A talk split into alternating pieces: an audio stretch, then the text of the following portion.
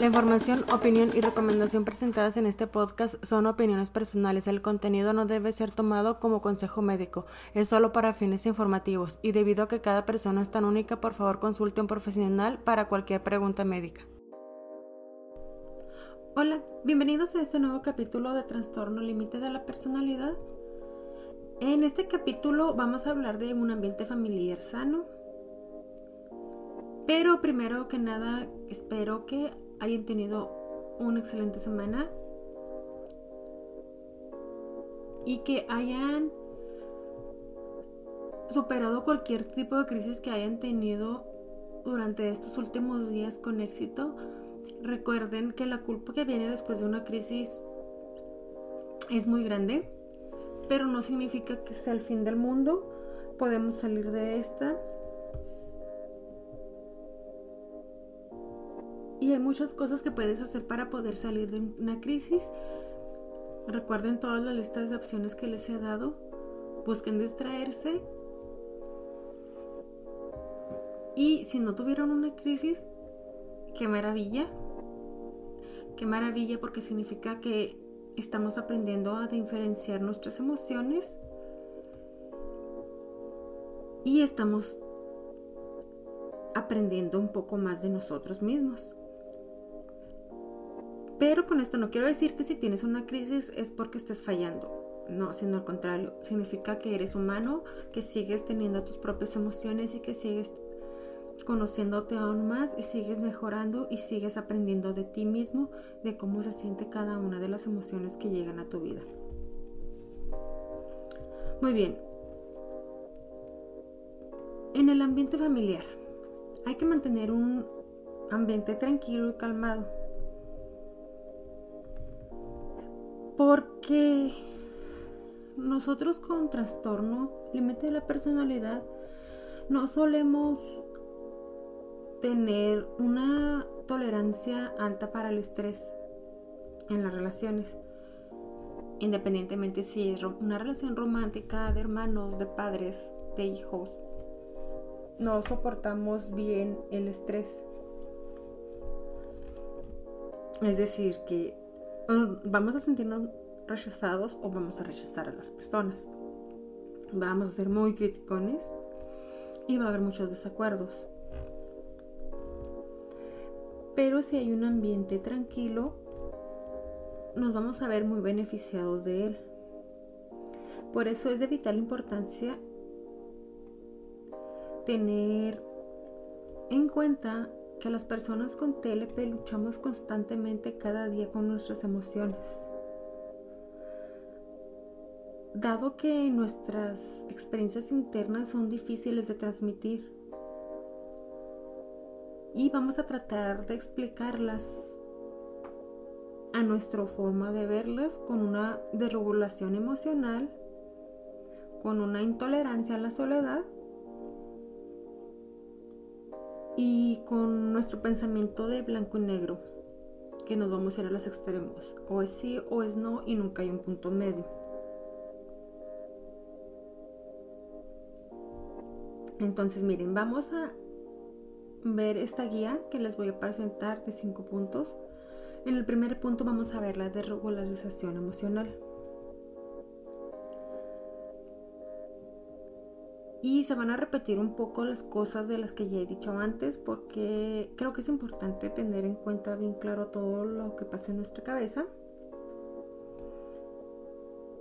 Entonces, una persona con TLP tenemos sentimientos que fluctúan dramáticamente, muy intensos y todo esto a lo largo de un día. Y todas estas emociones regularmente afectan mucho. Independientemente del trastorno, todos, hemos experimentado sentimientos intensos alguna vez. Como por ejemplo tener la sensación de palpitaciones o el miedo que se puede sentir cuando repentinamente te das cuenta de que has cometido un error en el trabajo que puede tener un gran costo económico para el negocio. O cuando cometes un error en la cocina y que tienes que volver a empezar de cero la comida. Estos son solo ejemplos de, las palpitaciones que te pueden dar el temor al cometer un error. Y las personas con TLP experimentamos una emoción tan intensa como la de este tipo de ejemplo, pero es más regular, es constantemente en nuestras vidas. Como el susto que te das al momento que chocas o te chocan o te golpean el carro, que sientes todo el mundo encima, que todo el mundo te está viendo. Esas son las sensaciones que tenemos constantemente durante todo el día. Y la mayoría de las personas pueden aliviar esa emoción diciéndose a ellas mismas que van a encontrar la manera más fácil y mejor para solucionar ese error. O recordándose que es humano cometer errores. Pero las personas con TLP carecemos de esa capacidad de autocalmarnos Todos hemos tenido momentos en los que sentimos ira hacia las personas que queremos.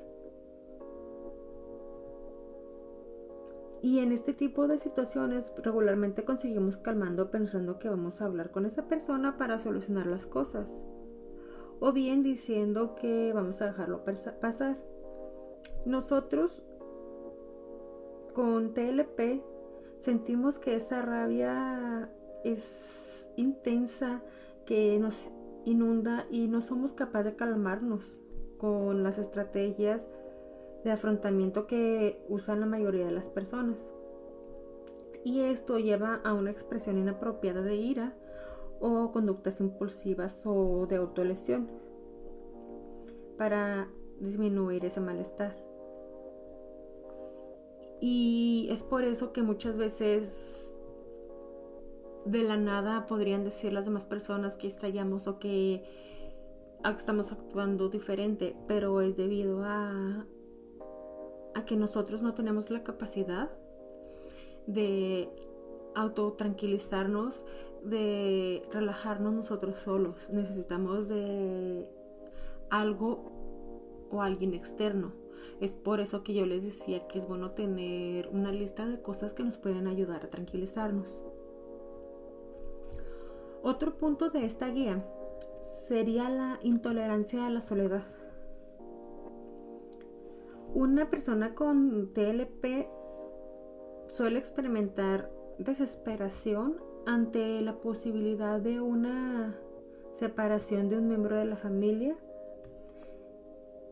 de las vacaciones del terapeuta, de una ruptura sentimental o la separación de un amigo. Mientras que la mayoría de las personas que no tienen este trastorno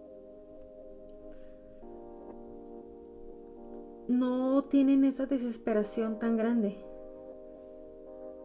Si echan de menos a esa persona, a ese miembro de la familia, terapeuta o el amigo que está ausente. Pero nosotros solemos sentir un pánico intenso ante esa ausencia somos incapaces de evocar imágenes de las personas ausentes para calmarnos. No podemos decirnos a nosotros mismos, esa persona realmente se preocupa por mí y volverá de nuevo para ayudarme. Nuestra memoria nos falla. Solo nos sentimos aliviadas y cuidados por la otra persona cuando está presente. Por lo tanto, experimentamos su ausencia como un abandono. Estos pensamientos y sentimientos de soledad son tan dolorosos que pueden estar mantenidos por un mecanismo de defensa llamado disociación, que consiste en una sensación extraña y muy inquietante de la realidad. Y es debido a eso que el, sentimiento de abandono y el sentimiento de, de tener un, un miedo intenso a estar solo es tan fuerte para nosotros porque al momento de que esta persona no está a nuestro lado, nuestro, nuestro mundo se fragmenta un poco y no somos capaces de volverlo a unir. El tercer punto de nuestra guía sería el pensamiento de blanco y negro. Miren, así como las emociones de nosotros fluctúan de un extremo a otro, también lo son los pensamientos. Es por eso tan importante de, aprender a hacer una selección de pensamientos. Es lo que constantemente me dice mi, mi terapeuta ok, están llegando las ideas a tu cabeza, sepáralas y haz una selección. Elige cómo vas a pensar, elige cuál es la mejor opción. Y créanme que no es fácil. Porque tenemos una tendencia a tener unas opiniones perdón, extremas. Percibimos a las demás personas como totalmente buenas o totalmente malas. Cuando la otra persona nos cuida y nos apoya, la consideramos como un salvador. Alguien dotado de cualidades especiales. Pero cuando falla, está en desacuerdo o nos desaprueba de alguna manera, la percibimos como una mala persona o una persona indiferente. Y esta dificultad radica en la incapacidad que tenemos de ver a las personas de una manera realista, con una mezcla de buenas y malas cualidades y con una falta de, capacidad de darnos cuenta de que la persona se puede equivocar, la persona puede cometer actos buenos y cometer actos malos, porque es una persona. Pero este repaso de dificultades que tenemos las personas con TLP es un recordatorio de que nuestra capacidad para tolerar el estrés está dañada o disminuida. Y por esto los miembros de la familia pueden ayudarnos a lograr una estabilidad mediante una creación de un ambiente tranquilo y calmado en casa. Pero esto implica ir lentamente, paso a paso, y tratar de mantener la calma y respirar profundamente cuando surge una crisis, en lugar de reaccionar de forma intensa y emocional. Esto significa que es importante establecer metas pequeñas, ir paso a paso, pequeño a pequeño, para disminuir la presión que sentimos con este trastorno. Pero no significa que se puedan expresar decepciones y desacuerdos profundos para evitar las discusiones. Significa que todo el conflicto se debe abordar de una manera calmada y directa, pero sin utilizar emociones o reproches.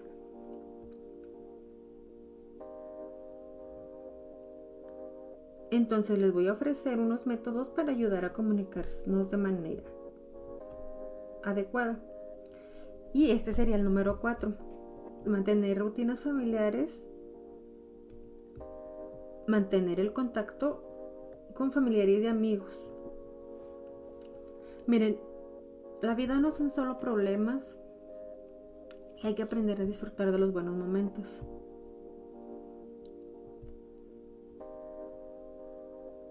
A menudo cuando un miembro de la familia tiene un trastorno mental grave, toda la familia puede llegar a aislarse como consecuencia de esto. Entonces, la gestión de los problemas puede absorber mucho tiempo y energía. Y a menudo la gente se mantiene alejada de sus amigos para ocultar un problema que percibe como vergonzoso o como un estigma que te va a caracterizar por eso y todos te van a ver como una persona trastornada. Y este, este aislamiento trae consigo muchas tensiones y sentimientos de, de rabia. Y todo el mundo necesita amigos. salir de fiesta, salir de vacaciones, salir a comer o solo salir a platicar y tomar café con alguien para relajarnos y descansar. Cuando se dedica tiempo y esfuerzo a disfrutar de buenos momentos, las personas se tranquilizan y se calman y pueden abordar los problemas cotidianos desde mejor perspectiva. El ambiente en el hogar será por tanto más tranquilo y así se podrían superar de manera más sana todas las crisis que se presenten o todas las tensiones o desacuerdos. Así que es importante disfrutar de buenos momentos para la persona diagnosticada y todo esto sería para un mejor bienestar familiar. Porque el mundo no gira alrededor de una persona, pero cuando una persona tiene un trastorno mental y este se complica y este viene con sentimientos muy grandes y se agravean más al ser diagnosticados y al aislarse, todo el ambiente familiar se va a ver afectado. Así que hay que tener en cuenta eso, de mantenernos tranquilos y tratar de disfrutar de pequeños momentos que nos puedan dar tranquilidad. Y el último punto sería encontrar el tiempo para dialogar. Tiene, no tiene que ser algo malo el platicar. Puedes conversar de temas ligeros o neutros que puedan ser útiles o si crees necesario podrías programar algunos momentos dedicados a conversar.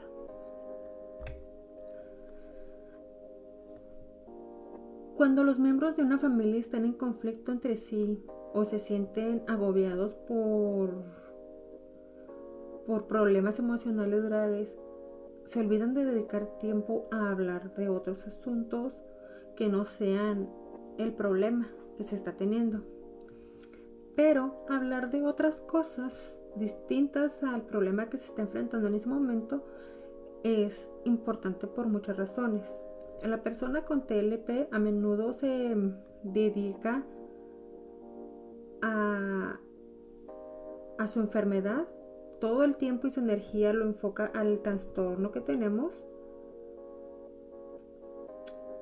y acudiendo a las terapias individuales o grupos de habilidades o a cualquier tipo de terapia que estemos llevando. Y el resultado es que nos perdemos la oportunidad de explorar y aprovechar la variedad de talentos o intereses que tenemos. Nuestra identidad personal suele ser muy débil y se puede debilitar aún más si la persona, si nosotros nos centramos en los problemas que tenemos y en prestar atención a nuestra a situación actual, a nuestro trastorno.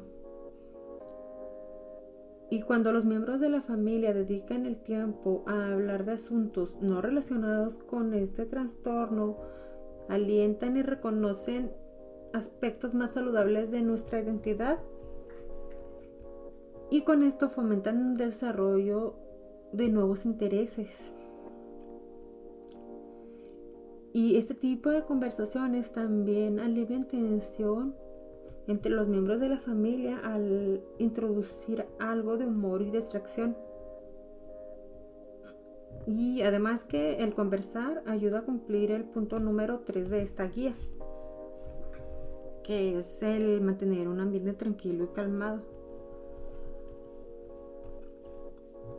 Cuando me, recién me diagnosticaron a mí, todo mi mundo se, se giró en tratar de entender qué es el trastorno, en tratar de entender en qué nivel cada uno de los puntos de ese trastorno estaba presente en mi vida y en qué tanto me estaba afectando.